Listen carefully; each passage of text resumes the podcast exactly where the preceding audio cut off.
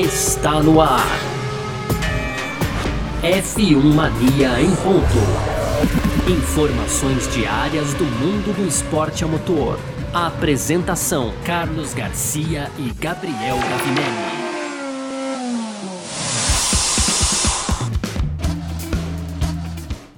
Isso, valeu demais pela sua presença, valeu você que tá junto com a gente por aqui, tá no ar, hein? Mais uma edição do nosso podcast F1 Mania em ponto. A gente tá sempre aqui, de segunda a sexta, é, trazendo um resumo para você do que tá rolando no mundo do esporte a motor. E claro, né, conteúdo do site f1mania.net, entrando lá você confere tudo que tá rolando também. Entra mesmo lá, tem muita coisa. Você pode aproveitar para seguir a gente nas redes sociais, sempre seguindo aí por site procurando, né, por site F1 Mania no Twitter, no Facebook também, é, lá no Instagram. Pode fazer a sua inscrição no nosso canal do YouTube, ativar as notificações e tudo mais, assim como aqui no seu agregador de podcasts para sempre ser avisado quando sai o nosso F1 Mania em ponto, quando sai o Full Guys, quando sai o F1 Mania Mundo Afora também, que às vezes as pessoas ficam perguntando, mas e aí, nunca sei que hora sai, o aplicativo vai lá e, e te avisa a hora que sai, ó, tá no ar aqui o F1 Mania em ponto, então é só você ativar as notificações, tá certo? Valeu demais então pela sua presença e muito prazer. Eu sou Carlos Garcia aqui comigo, ele, Gabriel Gavinelli. Fala, Gavi! Fala, Garcia, fala pessoal, tudo beleza? Pois é, Garcia, hoje então, terça-feira, né, dia 6 de abril, a gente tem alguns destaques muito bons aqui, viu, Garcia? A gente vai começar falando aí de Ferrari, né, as perspectivas aí da equipe para 2021 e o clima também lá nos boxes, né, depois da saída aí do Sebastian Vettel, viu, Garcia? Parece que o negócio melhorou lá, já não aguento não dar spoiler aqui, né, mas enfim. no segundo bloco, Garcia, a gente fala sobre a Honda, né? É, a Honda com sentimentos mistos aí em relação à temporada 2022 da Fórmula 1, já emendando naquele assunto, será que a Honda fica no grid da Fórmula 1, né? Esse, esse rumor aí vem pairando sobre o ar também. E a gente termina com aquelas tradicionais rapidinhas, e aí a gente vai falar de atualizações da Haas, que falou que não ia atualizar, mas disse que vai ter uma atualização agora, né, uhum. Garcia? Tem também atualizações da Alpine. E a gente vai falar também de uma coisa bem curiosa, viu, Garcia? O Hamilton aí teria bloqueado, né? O George Russell, bloqueado entre aspas, hein? Não tá mais conversando, quer muito mais papo aí com o britânico depois que ele acabou ocupando a vaga do, do sete vezes campeão mundial lá na, no GP ainda no Bahrein, né, Garcia? É, isso, colocar os dois no jogo da Discord aí vai ser engraçado. É, é, qualquer coisa resolve no paredão, hein, é Garcia? É isso, mas é sobre isso que a gente vai falar, sobre tudo isso que a gente vai falar nessa edição de hoje, terça-feira, dia 6 de abril de 2021, podcast F1 Mania em ponto, tá no ar. Podcast F1 Mania em ponto. Bom, e no nosso F1 Mania em Ponto de hoje a gente vai falar sobre Ferrari, tá? Tem muita gente aí numa expectativa, muita gente criou uma expectativa muito grande sobre a Ferrari por conta do desempenho da equipe ali no Grande Prêmio do Bahrein. E o Gavinelli já havia alertado: olha, a Ferrari historicamente anda bem no Bahrein, né? Então a gente não sabe, mas assim, realmente muitas pessoas estão falando: poxa, acho que a Ferrari agora vai disputar com a McLaren o terceiro lugar no Mundial de Construtores será que vai? Será que não, né? Mas pode ter sido circunstancial mesmo, porque o chefe da Ferrari, o Mattia Binotto, ele diz que a Ferrari ainda está muito longe de um pódio na Fórmula 1, tá? Claro, o começo foi encorajador ali, o Leclerc inclusive largou na, na, na, quarta posição, terminou em sexto, foi além do que a gente esperava, né? Aí, mas o, o, o Binotto falou o seguinte: ainda temos um grande caminho a percorrer, né? A gente não vai trabalhar tanto no desenvolvimento do carro, tá todo mundo focado no design e desenvolvimento do carro de 2022, né? Mas os concorrentes devem estar tá seguindo a mesma linha, ele fez questão de ressaltar também, né? Ah, ele falou assim: nas próximas três ou quatro quatro, as próximas três ou quatro corridas indicarão o verdadeiro desempenho e potencial do nosso carro em comparação com os outros, por isso vamos esperar por elas antes de um veredito. Acho que é isso então, né? O, o, o Gavinelli já tinha alertado, não é, Gavi? Ah, eu falei, Garcia, porque o Bahrein é, é uma pista realmente boa para Ferrari, sempre foi. E, e, é isso, cara. A gente tem, na verdade, a Ferrari vindo de um, de um ano muito ruim, com um déficit muito grande, né? E a gente tem que considerar que a gente gente tem lá na frente a Mercedes, que, enfim, vem domina essa, essa era turbo híbrida, a Red Bull querendo melhorar e melhorando, né, trabalhando muito para isso.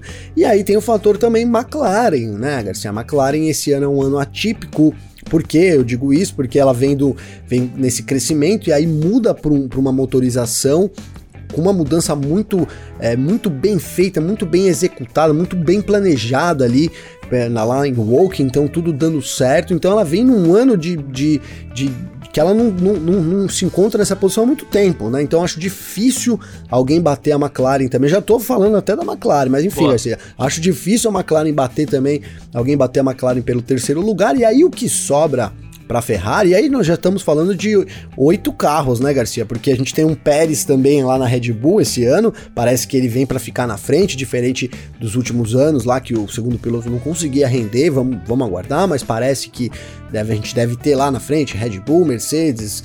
É, ou Mercedes Red Bull ali invertendo as posições, e aí a McLaren vindo por trás. E, e, o restante, cara, tentando morder alguma coisa ali na estratégia, de repente, em, em até em, em, optar por, por não participar do Q1 e largar com pneus diferentes. Acho que isso deve ser talvez uma constante até da Ferrari esse ano, né? Tentar alguma coisa diferente ali para ver se consegue superar, entre aspas, de forma né, não artificial, mas superar na estratégia realmente a, a McLaren, por exemplo, porque a realidade é essa: a Ferrari vem talvez para dominar, para dominar não digo, mas vem para brigar pela essa quarta posição, né, Garcia? Isso para mim é claro, e, e aí a gente tem algumas equipes no meio, inclusive uma das que me, que me surge agora, mais talvez, que tenha mais me vislu, né, deixado aí vislumbrado nesse começo de temporada, seja a AlphaTauri, Sim. né, Garcia? Então a gente poderia imaginar ali uma disputa entre Ferrari e AlphaTauri ali pela quarta posição, mas realmente o pódio ficando cada vez mais distante, dá pra gente imaginar ali entre os 10 primeiros, né? E se perder a disputa, já sai dos 10 primeiros também, porque são muito caos, né, Garcia? Cada equipe que a gente fala vai somando dois aí na conta, né? Então é difícil, é um ano difícil, complicado para Ferrari. Mas eu acho que o mais importante esse ano, né? E aí, claro, é, talvez o, o, torcedor da Ferrari fala, pô, mas importante não é, é, ganhar, né? Não tem essa. Mas assim, a Ferrari precisa mostrar reação, né, cara? Então esse, esse é um ano que a, Ferrari foi, foi o pior ano dela no ano passado, então ela precisa mostrar reação. E eu acho que essa reação a gente pode ver sim, a gente já tá, a gente viu, né, um pouco aí, porque mesmo no Bahrein no ano passado foi terrível. Esse ano já foi melhor. Então assim, a Ferrari já mostrou que vem para reagir, vem para brigar ali, vem para estar na disputa, né? Isso, acho que isso é muito importante, lembrando que ano passado o Vettel disputava ali com a Alfa Romeo e muitas vezes perdia a disputa, né? Uhum. Então é uma coisa pensável aí a Ferrari sendo derrotada pela própria cliente, muito longe ali também, é, quase sempre da zona de pontuação. O Leclerc tinha que se virar ali para conseguir alguma coisa, mas é isso, Garcia. Acho que é, é, não, não é dando um gelo, não, mas já, já dando aquele gelo, né? Mas o, o torcedor da Ferrari pode esperar aí essa, essa disputa, sim, uma, uma, equipe melhor, uma equipe que você consiga torcer, isso é fundamental, né? Mas longe do pódio ainda, pode morder em alguma situação específica, mas é, corrida normal, tudo normal, aí dificilmente um, a Ferrari morde um pódio esse ano também. É. também tô junto com o Binotto nessa. É, então. E ele chegou a falar assim: é, ainda estamos atrasados em todas as áreas, ele citou. Aí você fala assim, puxa, mas até o motor que a gente falou tanto, sim, com ele até o motor. Ele falou assim: ainda estamos com falta de motor, menos do que antes, né? Certamente, mas a lacuna diminuiu, estamos progredindo. Então, jogou mais uma vez pro, pro ano que vem, falou que aerodinâmica falta, velocidade média alta, downforce, né? Pode ser culpa do pacote novo, né? Mas assim. Só que todo o grande lance que ele cita aqui é que agora a diferença da Ferrari para as demais está menor, né? E aí é o que a gente pode analisar quando a gente vê assim: é um carro que não é bom aerodinamicamente, é um carro que, que tá aqui com problemas de estabilidade para poder fazer curva de média alta, né? Sim. É, esses problemas, segundo ele dá a entender, são problemas que já existiam no ano passado Somados a esses problemas, tínhamos um problema crítico, que acho que era o principal de todos, que era o problema do motor. Foi resolver um pouquinho o problema do motor? Pô, beleza, temos Ferrari no Q3, que eh, se a gente for analisar pelo histórico da Ferrari, e quando eu falo de história, eu tô falando de toda a história mesmo que a, que a Ferrari tem na Fórmula 1, é quase que uma obrigação a Ferrari botar carro no Q3 toda a corrida. Sim. Né? A Ferrari total. não pode viver o que ela viveu no passado, né? Só que aí então juntou mesmo aquilo, não era. Acho que isso pode ser a comprovação, né? Até porque esse carro é só uma atualização do carro do ano passado, né? Todos eles são, né? É, acho que isso é uma comprovação daquilo que a gente falava. Assim, olha, o problema da Ferrari não é só motor. Não adianta você chegar aqui e construir um motor super fast, né? É, colocar um motor Exatamente. mais potente que esse carro não vai andar. E parece que é isso que está acontecendo. De novo, é, ele diz que não é o melhor motor, mas é um motor muito melhor. Tanto que a gente viu aqui até a Alfa Romeo andando melhor. Mas assim, é, não foi o suficiente e talvez não seja mesmo o suficiente para, como você falou, é, bater a McLaren. Porque a gente já colocou e, e, não tem problema a gente continuar falando assim, porque desde o começo a gente vem colocando a McLaren como a terceira força, Sim. né? Então, assim, é, talvez não seja mesmo o suficiente para bater a McLaren e a gente faz um outro tipo de análise. Se o carro da Ferrari realmente não é tão bom, como o próprio chefe da equipe fala, como mais pessoas estão dizendo, como o motor parece ter comprovado, é...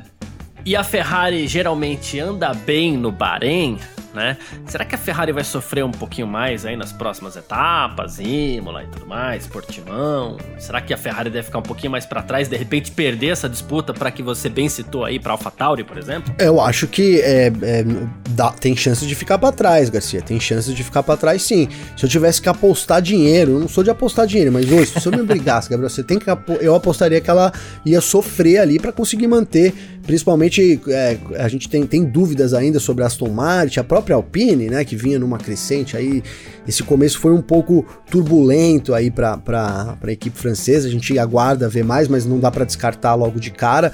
Né, mas sem dúvida a AlphaTauri já mostrou que se, se, se as outras vacilaram, a gente se deu bem aqui, porque essa quarta posição a gente vai querer tomar, né, Garcia? Acho que, então, no mínimo, uma disputa com, com uma disputa difícil aí com, com a, com a AlphaTauri pela essa quarta posição do grid, a gente pode esperar para as próximas corridas. Cara, se a, se a, Ferrari chegar melhor e andar na frente e quem sabe até alcançar a McLaren, vou ficar su surpreendentemente muito mais feliz, sabe, Garcia? Mas vai ser uma surpresa para mim, não vou negar que, é, que. E aí você colocou muito bem esse lance de, de, de, de, que todos falavam, né? O, o problema da Ferrari não é apenas motor. O motor é um dos problemas, talvez o que o afete mais, né? porque a gente tá falando, é, de falando de corrida também, né, Garcia? E não tô querendo menosprezar as outras áreas, mas o motor ali, pelo menos na reta, você você vai você consegue buscar alguma coisa. Sem motor fica muito difícil. Então, o principal problema era o motor? Sim. Corrigiram uma parte disso? Corrigiram, mas aí agora é, abre aí esse leque de outros problemas que a Ferrari vai enfrentar nesse ano e aí ano que vem muda tudo, então a gente não, não dá para saber, mas é, é, isso, difícil, é uma missão difícil e a gente vai ter, vai ter essas duas as próximas corridas. A gente vem falando aqui, né, Garcia?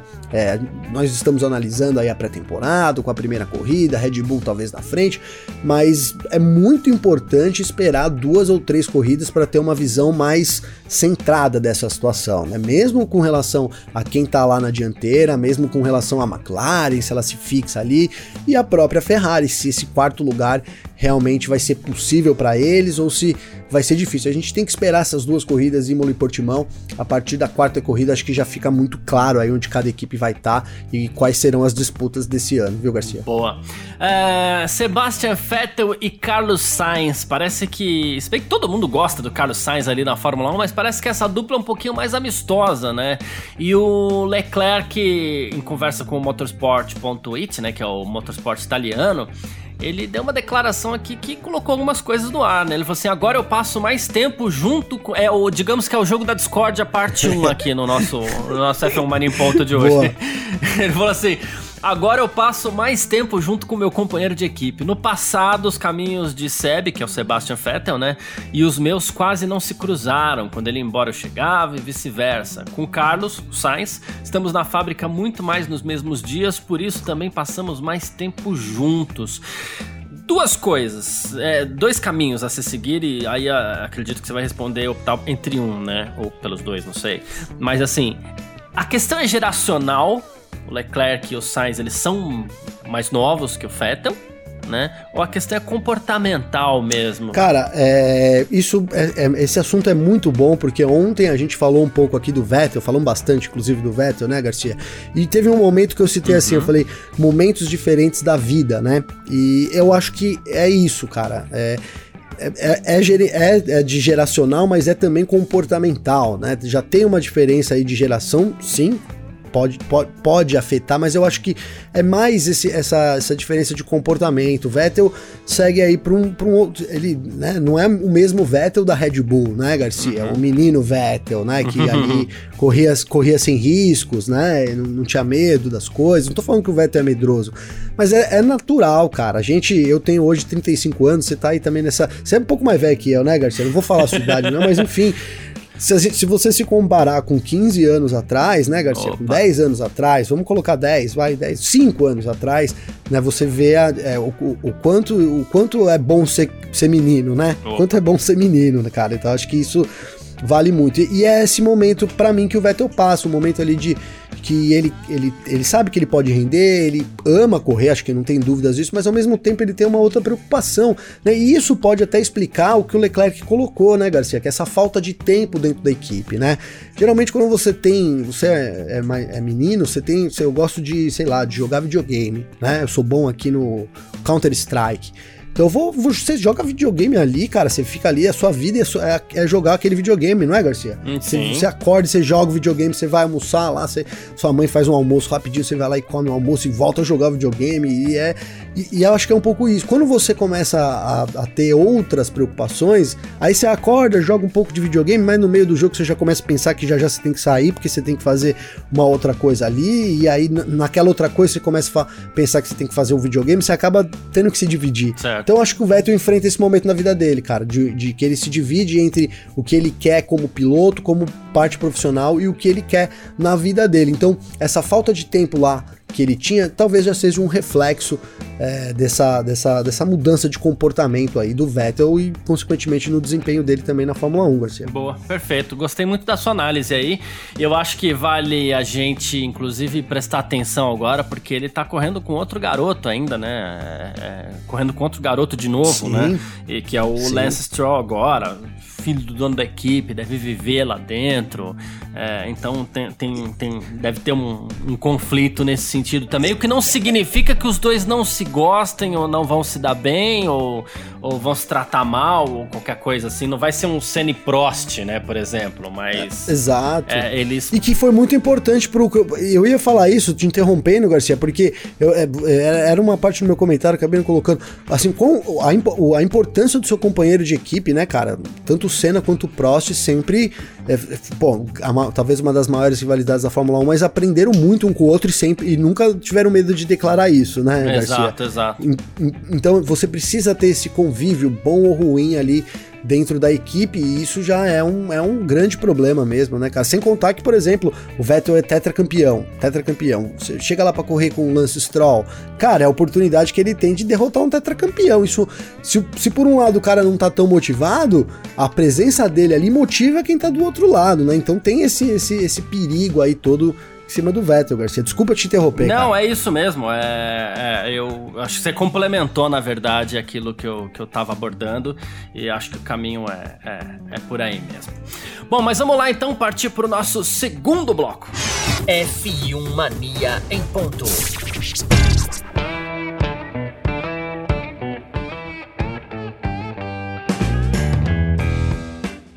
Agora a gente fala sobre a Honda aqui no nosso F1 Mania em ponto, né? A Honda que veio com motorzão aí para 2021. E quando a gente fala de motorzão é porque ele veio forte, ele veio casando bem com o carro, que é muito importante, veio mais compacto. A gente falou ontem até aqui que é um motor que ajudou até o Adrian Newey a encontrar soluções interessantes para o carro da Red Bull ali nessa mudança de regulamento para 2021, enfim.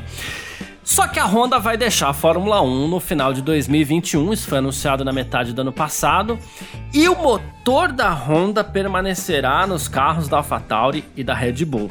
Né? Só que agora com o nome de Red Bull. Vai ser, já, já, já falamos aqui da fábrica, né? A Red Bull Powertrains e tudo mais.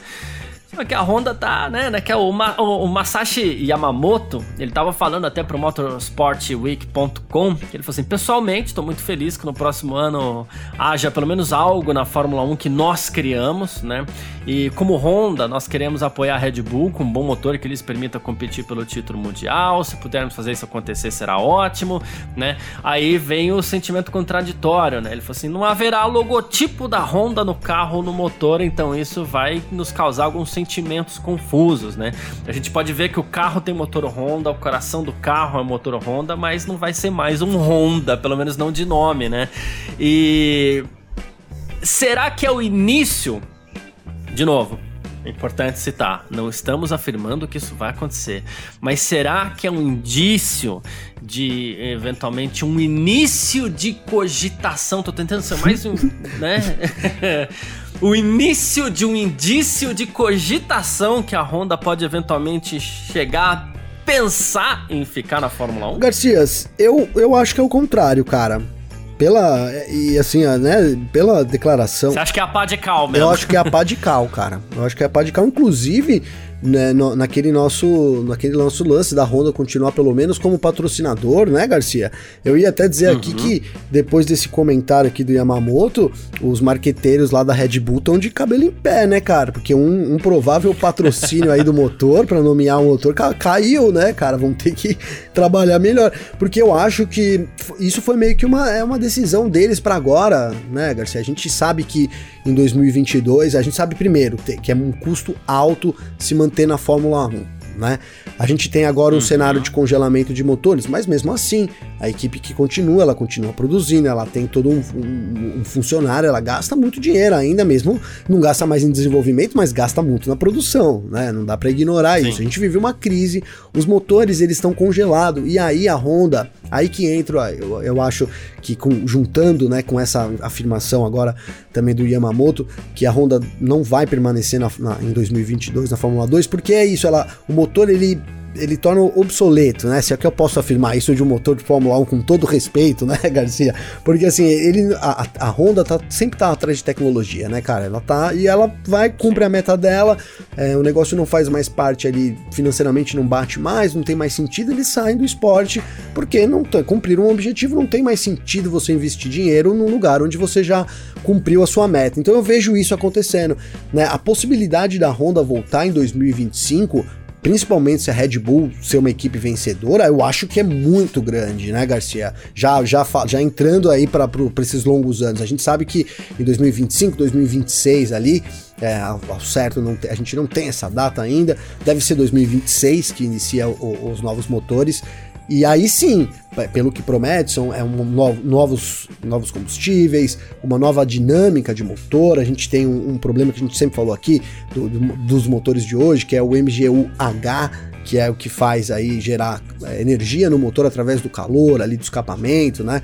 Isso é muito caro, é um componente muito difícil de, de desenvolver. Já as montadoras, as fabricantes, desculpa, né, já pediram várias vezes para tirar. Então aí eu vejo um cenário da, da Honda retornando. E eu acho que, inclusive, com esse comentário do Yamamoto, é isso. Claro, há a possibilidade da Honda nomear o motor? Sim, ainda há possibilidade. Muito, tem muita negociação para ser feita aí.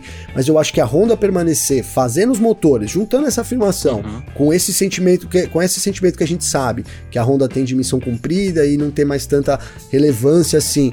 Com a Red Bull montando a Red Bull Powertrains lá, como a gente gosta de frisar aqui no pavilhão 8 lá de Milton Isso. Keynes, né, Garcia?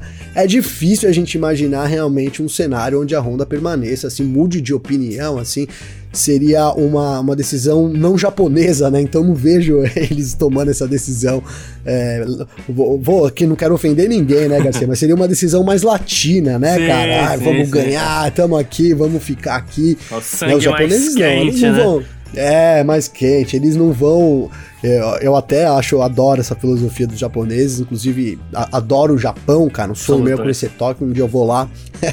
Mas eu acho que essa filosofia deles a gente pode já esperar eles saindo mesmo no final desse ano, e aí a Red Bull continuando fazendo os motores, é, absorvendo os funcionários da Honda, seguindo a vida dela, e quem sabe em 2025, principalmente se a Honda continuar nessa boa fase, a Honda volte aí sim com relevância com outra, outra meta, outro objetivo aí na Fórmula 1 e aí faz sentido para os japoneses de novo. Perfeito. E o Toyoharu Tanabe, ele também estava falando sobre a questão, que é o diretor técnico da Honda, né? Ah, ele estava falando sobre a questão de transferência de funcionários entre as empresas, porque se a Honda não vai estar tá mais com a Fórmula com a Red Bull, então tem que haver uma transferência ali de alguns funcionários que já conhecem esse motor, sabem como trabalhar e tudo mais, né?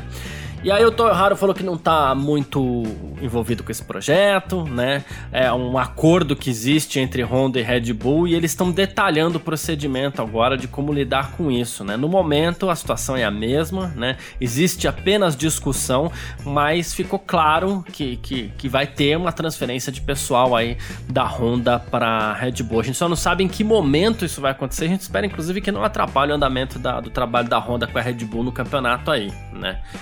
Ah. É, uma decisão, é uma mudança complicada, né, oh. Garcia? Várias pessoas envolvidas, mudam de país, vai, vai, vai ser uma loucura aí.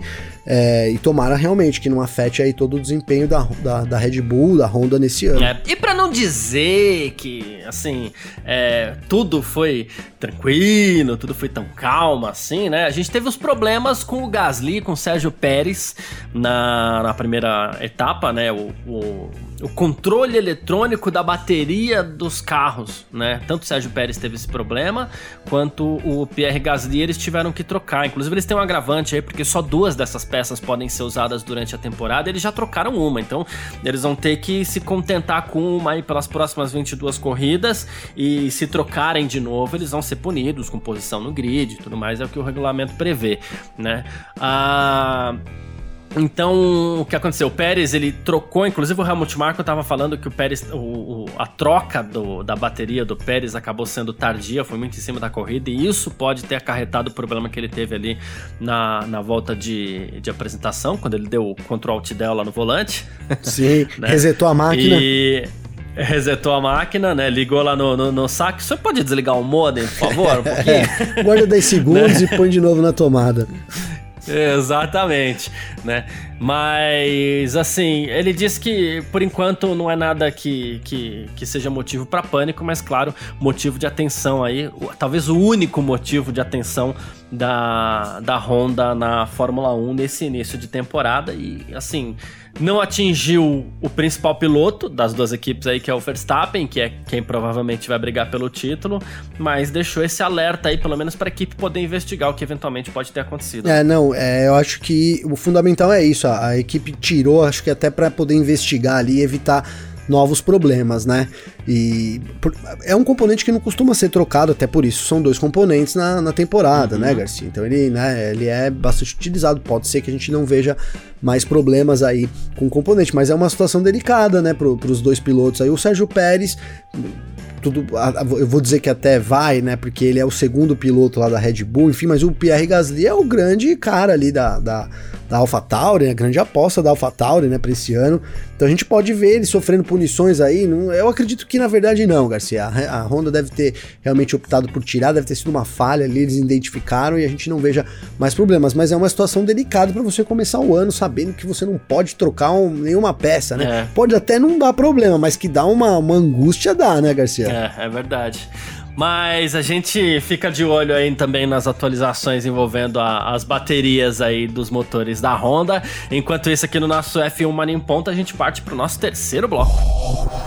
F1 Mania em Ponto. E olha só, Gavinelli, você também que tá ouvindo aqui o nosso F1 Mania em ponto. Agora a gente vem com o jogo da Discord a parte 2 aqui na nossa edição de, de hoje, tá? Lewis Hamilton e George Russell não estariam mais se falando nos paddocks da Fórmula 1 desde o Grande Prêmio de Saqueiro. O que, aconteceu no Grande Prêmio de Saqueiro? O Russell ele substituiu Lewis Hamilton, que contraiu a Covid-19, né? E, e assim, e foi bem. Ele só não venceu por um erro da equipe, a gente pode afirmar, né? E o Toto Wolff teve que responder sobre isso aí numa entrevista ao canal Sport 24 Ele falou assim: olha, essa é a primeira vez que eu ouço isso, no entanto, sentimentos dos meus pilotos são a única última coisa que eu penso. Eu posso imaginar sim essa situação, porque a competição entre os dois é muito forte, né? E aí ele falou assim: os grandes sempre sentem isso quando um cara bom aparece e Russell é a próxima geração da Fórmula 1. Aí começou a rolar esse boato de que os dois não estariam se falando. É, seria possível que a coisa tivesse Pô. evoluído a tal ponto assim, Gabi? O, o, o Wolf agora, caramba, hein? Podia ter poupado essa, né, Garcia? Podia. Podia, ele né? Apimentou, ele, ele apimentou o jogo da Discord.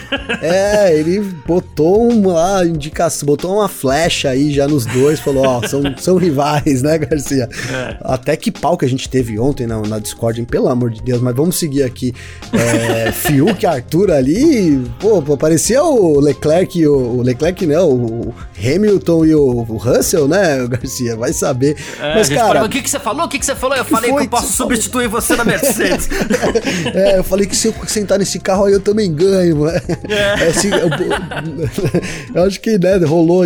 Cara, eu acho que. Eu, eu sinceramente, se eu sou o chefe de equipe, eu, eu, eu, não, eu não sei, eu vou opinar aqui, né? Mas eu responderia que não, né, cara? Porque o Hamilton é o Hamilton, né? O Russell é uma ameaça, sim, mas é, pela postura ali, acho que o Hamilton teria deixado de falar, eu acho um pouco exagerado, né, Garcia?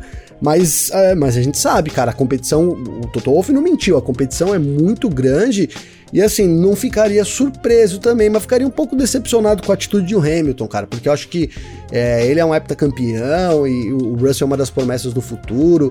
É, ele tem que, teria que, na minha visão, teria que receber bem um, um jovem piloto, um, um, britânico ali, um compatriota também, né, Garcia? Uhum. Enfim, eu acho que isso é mais rumor, viu? Eu, eu, eu não acho que o Hamilton entraria numa dessa, não, viu, Garcia? Boa.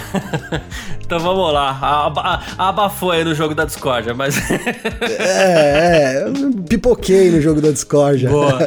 Vamos falar aqui então sobre atualizações, né? A Alpine já, que foi uma das equipes que a gente colocou em xeque aqui, porque ficou muito aquém daquilo que a gente imaginava, né, para esse início de temporada e tal, é, já garante um pacote de atualizações para a próxima corrida, tá? O diretor executivo da equipe aí, o Marcin Budkowski, né, diz que o foco tá na traseira desse trabalho, né, ainda a, ah, seguindo as mudanças que as novas regras exigem, né, e, e, ele falou assim: vamos ter que mexer no assoalho e no difusor. A gente fez alguns trabalhos nos testes, fizemos algum trabalho no GP do Bahrein também, né? É, é uma área que a gente vai mexer. Temos um pacote de atualização bastante decente chegando para Imola, então teremos mais algumas peças novas e vamos conseguir mais desempenho no carro aí.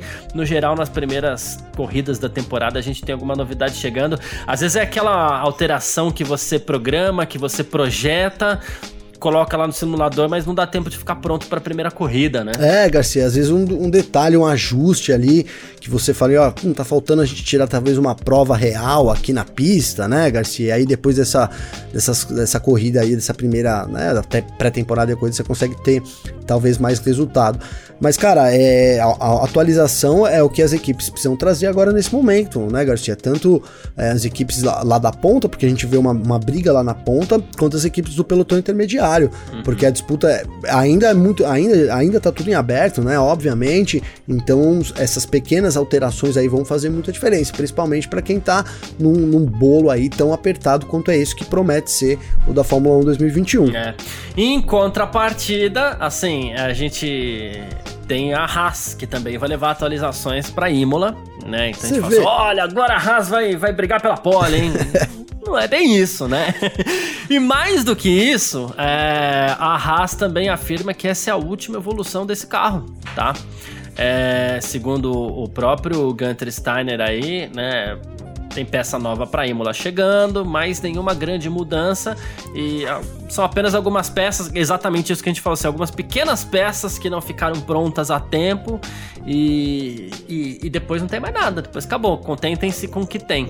Sim, então, Garcia, você vê, né? Cara, eu vou até fazer aqui, ó, o, o ele, talvez ele não ouça a gente, mas se ele ouvir, ele é um cara brincalhão, cara, e não vai ter problema de encarar. Exclusive, eu, eu fiz uma entrevista com ele no GP do Brasil e ele realmente é um cara muito agradável, assim, de trocar ideia. Mas assim, que mentiroso, hein, Garcia? Porque vinha numa onda aí de não vai ter atualização, não vai ter nada, é uma draga. E agora tem uma atualizaçãozinha lá. Então, ou assim, eu, eu tô brincando, né? Mas assim, ou faltou comunicação lá na Haas, né? Ou o Stenner tá tão, tá tão desanimado que falou, ah, aquela atualização não vale nada, então não vai ter atualização nenhuma, né? Tô curioso para ver que atualização vai ser essa, né, Garcia? É, com os parafusos novos né? lá, sei Tô lá. Muito... então, vai. Pois é, né? Falou muito bem, porque o que, que vai alterar aí, né? Não sei, não sei. E a gente sabe, a Haas tá lá na última posição esse ano, vai ser difícil brigar com, com a Williams.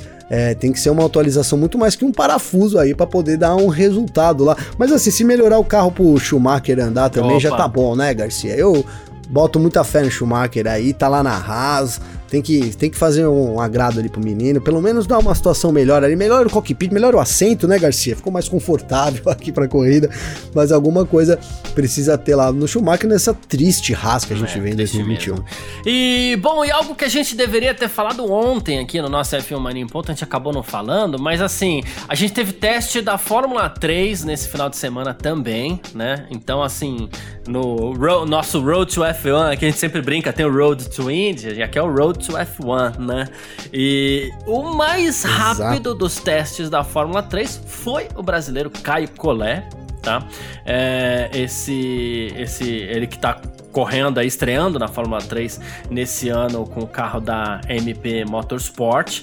E olha só, ele fez 1.18.592 e ele ficou aí décimo, tal, à frente do Dennis Hoyer, né, da, da Prema, que a Prema assim, é sempre a, o bicho-papão das categorias de base aí, é, né? Prema Arte, ficou... né? É, é. Isso, é, e ele ficou à frente do, do Dennis Hoyer aí, então, assim, é, promissor, eu diria, de novo, é um teste de pré-temporada, mas promissor aí, a gente espera que isso se resulte, que isso se traduza em bons resultados nas pistas aí também durante as corridas pro, pro nosso Caio Colé, né? Não, total, e, e, é isso, é, são testes, então não tô falando isso por causa que ele liderou, que ele foi o mais rápido, porque não é porque a gente fala que não adianta ser só o mais rápido na Fórmula 1, que na Fórmula 3 é diferente, porque é um brasileiro, né, Garcia? É, é. é a mesma, a mesma, mas assim, o Colé, ele é um cara que vem numa preparação muito grande, né? Ele tem é, uma carreira já assim fantástica de base e de preparação mesmo, né? Preparação efetiva aí para estar tá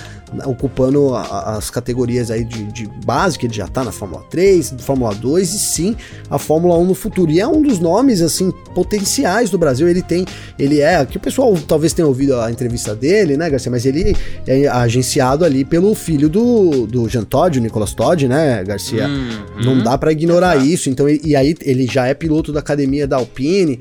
Né, é considerado sim para esse ano aí um dos, um dos é, talvez um dos favoritos, aí um dos bem postados para conquistar realmente o, o título vai ter que lutar por isso, mas não é porque o título não vem que também está descartado, não é isso não. Né? Então, mas essa, essa pré-temporada reflete toda essa preparação que o Caio vem e aí confirma uma expectativa boa que a gente tem realmente para cima dele. Então, então isso que é importante é, desse, desse teste, né? Realmente a gente vê que o Caio tá lá bem, bem postado ali para ter uma temporada boa de desenvolvimento, seguindo nesse Road to F1, né, Garcia? Que a gente espera que logo a gente tenha resultado. A gente torce muito, claro, mas é, acho que é, é, importante a gente ver esse trabalho de fortalecimento da base, né? Porque e do piloto piloto na base, né, Garcia? Porque, claro, às vezes a gente pensa assim, ah, eu quero que um, Brasil, um brasileiro chegue na, na Fórmula 1, né? E não é o caso dos, dos que estão na fila agora, mas de você pensar que um brasileiro pode chegar lá sem condições também de vencer para andar lá em 15º, 16 também é ruim, né, Garcia? Não sei o que é pior, né, cara? É. Não sei o que é pior, se é ter um brasileiro lá andando lá atrás, né? Então, assim, é bom que a gente vê a preparação dos nossos pilotos aí para se chegarem na Fórmula 1, tomara que sim, estejam realmente aí é, aptos para ocupar boas equipes e, quem sabe, voltar a trazer vitórias, né? É um passo, vamos chegar lá, depois a gente pensa em vitórias. Mas é bom a gente ver a galera se postando para essa situação, se preparando para essa situação informação, Garcia. Perfeito. Bom, quem quiser entrar em contato com a gente aqui sempre pode, é só mandar mensagem aqui no, no nosso, nas nossas redes sociais, pode mandar mensagem para mim, pode mandar mensagem pro Gavinelli também. Como é que faz falar contigo, hein, Gavi? Garcia, comigo então pelo Instagram, arroba Gabriel Gavinelli ou pelo Clubhouse, arroba Gavinelli. Pode mandar uma mensagem lá, é sempre muito bacana trocar uma ideia com a galera que ouve a gente, viu, Garcia? Perfeito, mesmo caso aqui, quem quiser pode mandar mensagem no meu Instagram,